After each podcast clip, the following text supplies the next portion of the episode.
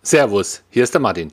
Willkommen zu einer weiteren Episode von meinem Konzertfotografie-Podcast. Du bekommst hier wöchentlich Tipps und Anregungen, wie du die Qualität deiner Konzertbilder und deiner Abläufe bei der Konzertfotografie immer mehr verbessern kannst. Und zwar ohne, dass du dir für viel Geld neue Kameras oder neue Objektive kaufen musst. Heute geht es um das Thema, was kann man denn tun, wenn man gerade nichts zu tun hat? Ja, Konzerte fallen vielleicht aus oder man ist vielleicht krank, man hat auf einmal mal Lust, Luft und Lust, was zu machen, wo man die ganze Zeit vor sich hergeschoben hat. Wenn man die nicht auf eine Liste geschrieben hat, fallen sie vielleicht gerade dann nicht ein. Ich habe so eine Liste und wollte die auch mal mit dir teilen. Denn eins ist klar, rumsitzen bringt uns nicht weiter. Natürlich kann man mal eine Pause machen, man kann mal was anderes machen, das ist ja alles schön. Aber ja, irgendwie will man ja da sein, sein Hobby oder die Konzertfotografie auch vorantreiben.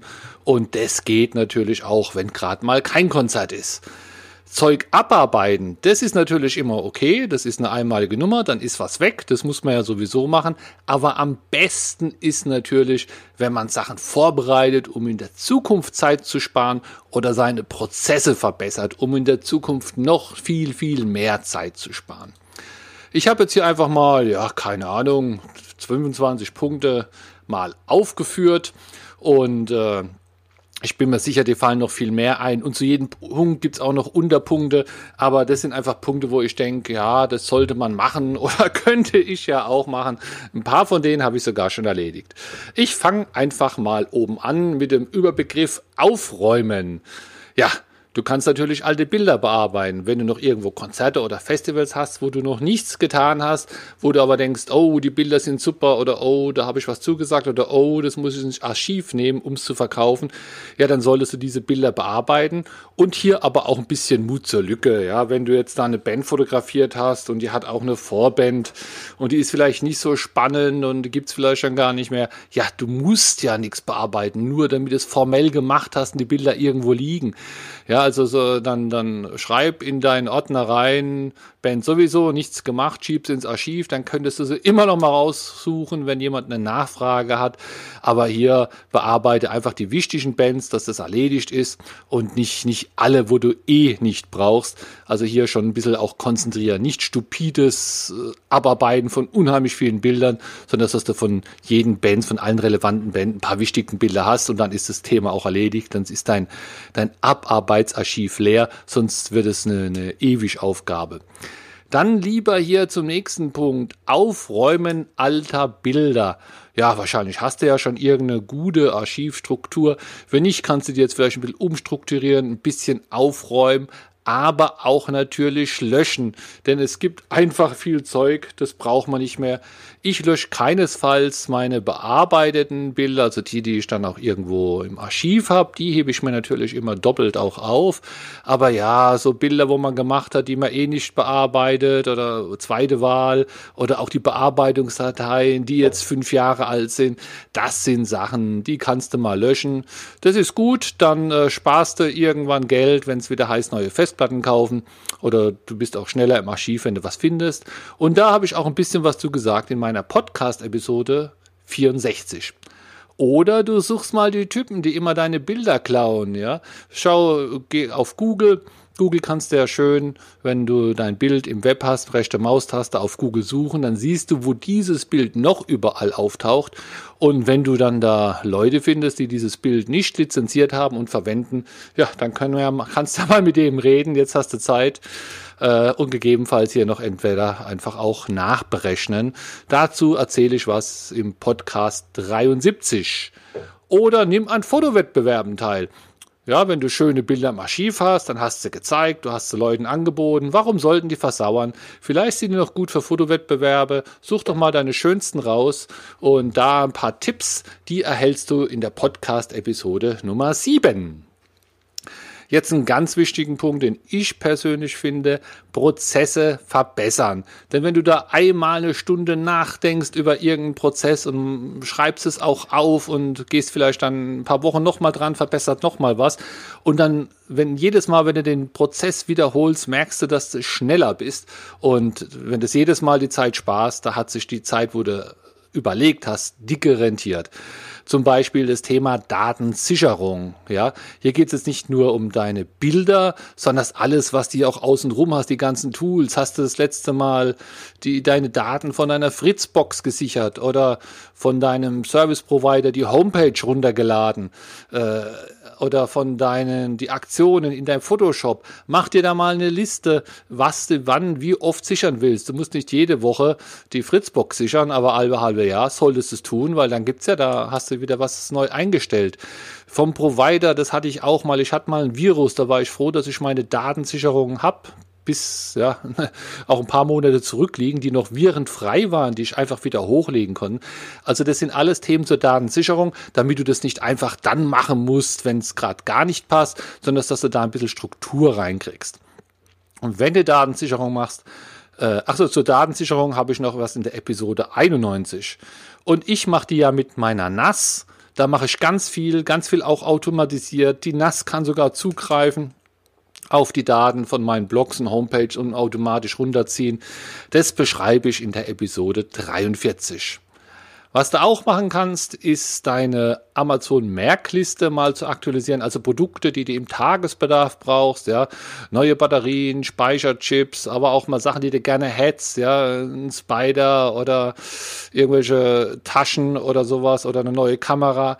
Pack dir diese Sachen in deine Merkliste, arbeite die systematisch auch immer wieder ab, gerade am Black Friday, Friday oder so. Äh, auch gerade bei Abos, bei Photoshop-Abo oder Office-Abo kann man viel Geld sparen, wenn man da immer wieder drüber guckt und zum richtigen Moment kauft. Dazu erzähle ich Sachen im Podcast 80, 37 und 27. Und natürlich auch hier deine Prozesse, die du äh, hast beim Fotografieren, bei der Buchhaltung, beim Archivieren, bei der Bildbearbeitung. Ja, was machst du zuerst? Äh, warum machst du es überhaupt? Wie speicherst du ab? Also gibt es ganz viele Sachen, wie man es machen kann. Aber nur ein Weg ist der schnellste und ein Weg ist furchtbar schlecht und vermeide einfach, dass du auf dem Weg bist, der furchtbar schlecht ist und einfach lange braucht und du hier jedes Mal Zeit sparen könntest. Und wenn du jetzt ein bisschen Luft hast, dann ist es besser, die alten Proz statt die alten Prozesse jetzt auch noch mal ein paar Mal durchzuspielen, mal einen neuen Prozess vielleicht zu überlegen. Dazu sage ich Sachen im Podcast 65. Und ich arbeite ja gerne mit Checklisten, nicht nur weil ich alt bin, sondern damit ich einfach da nichts vergesse, damit ich die Sicherheit habe. Wenn ich Pay-Aufträge habe, dann muss ja auch alles stimmen. Man muss dann auch nicht dreimal gucken, ob man es hat, denn wenn man einmal die Checkliste gemacht hat, dann weiß man ja, man hat's.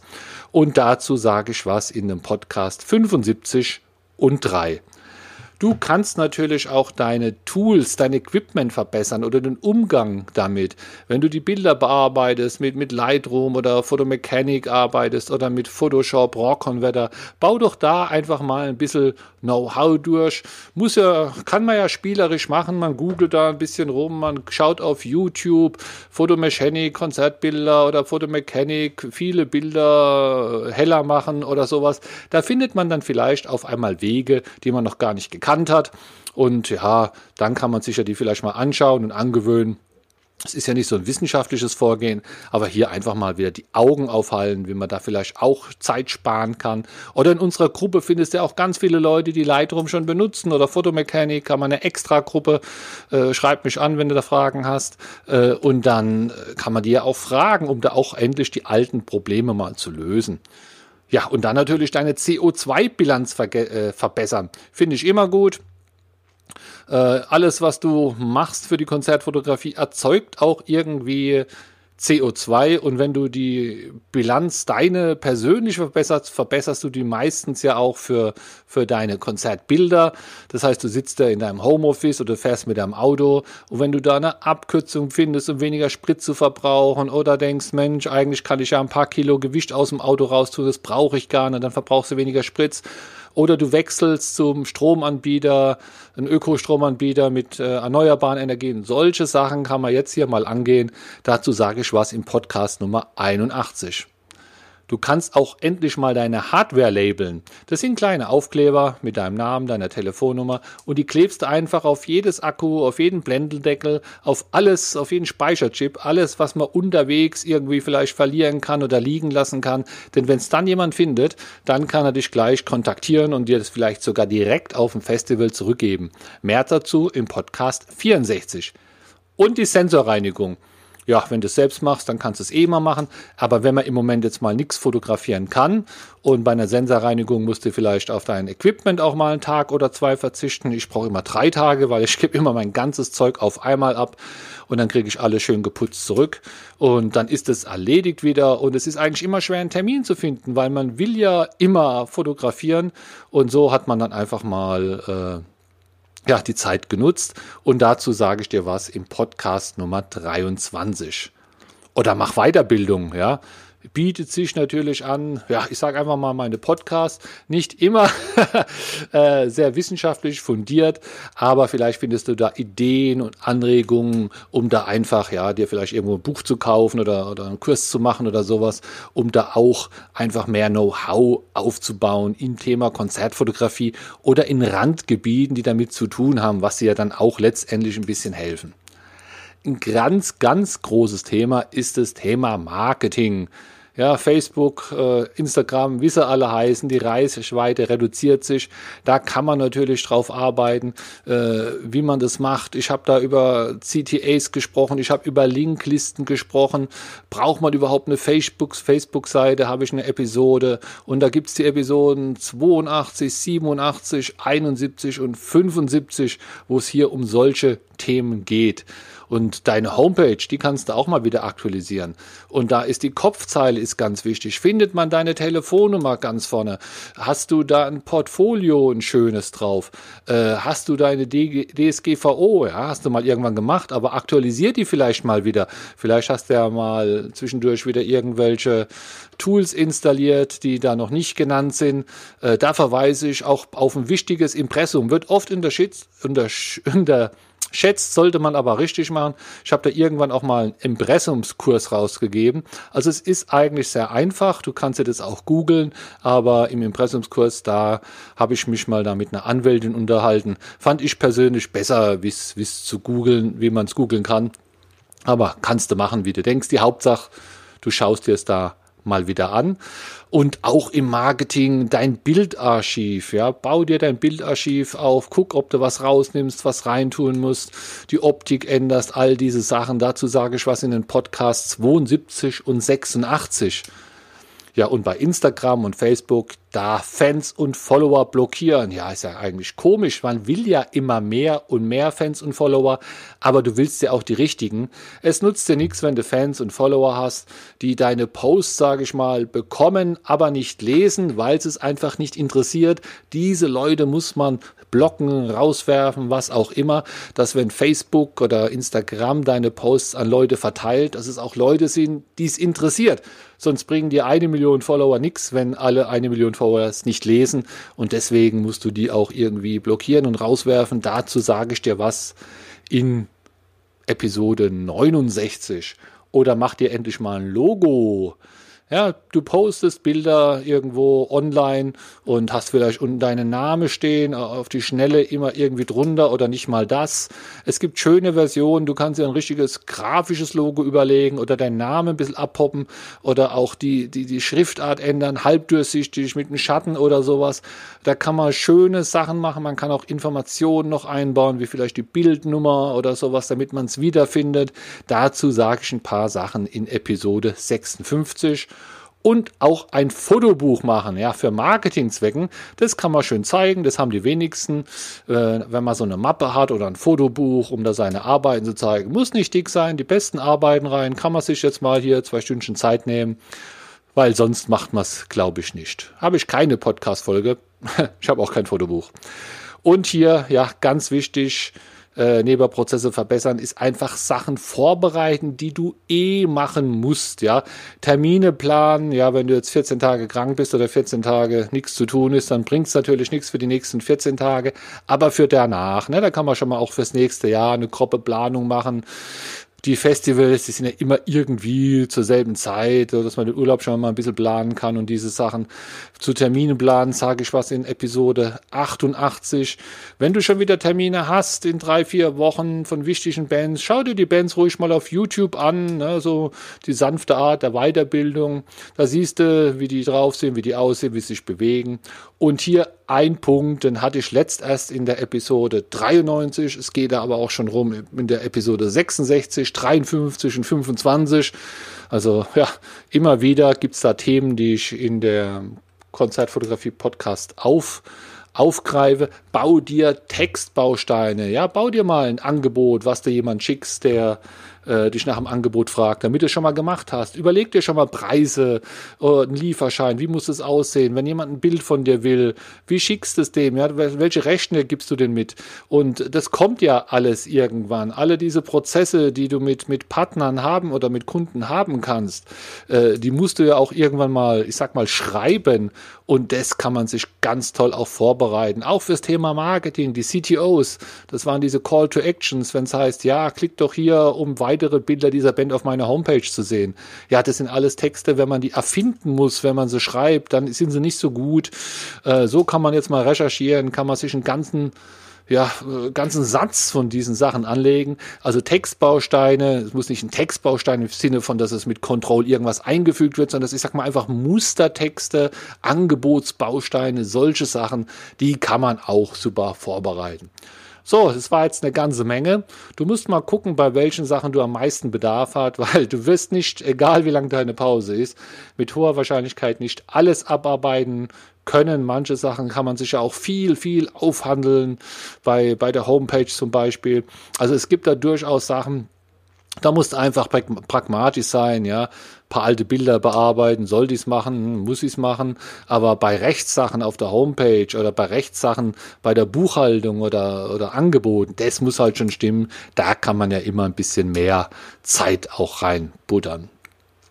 Wenn du noch mehr Ideen hast, was man alles machen kann, ich habe in der Gruppe, gibt es auch irgendwo so einen Posten aktuellen um den Zeitraum ja, ich glaube 20.03., ein bisschen vorher, ein bisschen später. Da geht es auch drum, kannst ja da einfach noch drunter schreiben. Und jetzt viel Spaß bei der Umsetzung und wir hören uns nächsten Samstag. Ciao.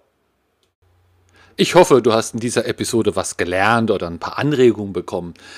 Aber in den ganzen Episoden kann ich ja immer nur ein Thema kurz aufgreifen, wenn du dich einfach komplett einmal ja auch zusammenhängend über das Thema weiterbilden willst oder informieren willst. Ich habe auch ein Hörbuch. Das Hörbuch hat eine Laufzeit von circa zwei Stunden. Du kannst es einfach runterladen und immer wieder hören äh, auf deinem Handy oder am PC. Es sind zehn Kapitel. Du bekommst sogar dein Geld zurück, wenn es dir nicht gefällt oder wenn du sagst, nee, das ist ja alles Quatsch. Und dieses Hörbuch findest du ganz einfach auf meiner Homepage martin-beck.de. Da ist oben ein Button, der heißt Hörbuch, den kannst du anklicken. Dann kommst du auf eine Seite, wo alles nochmal genau beschrieben werden, auch wie die einzelnen zehn Kapitel heißen, um was es geht. Und da gibt es dann auch den Link, wo du es dir im Moment für 16,66 Euro einfach bestellen kannst. Und es kommt dann ein Download-Link, du kannst sofort runterladen und hören. Viel Spaß!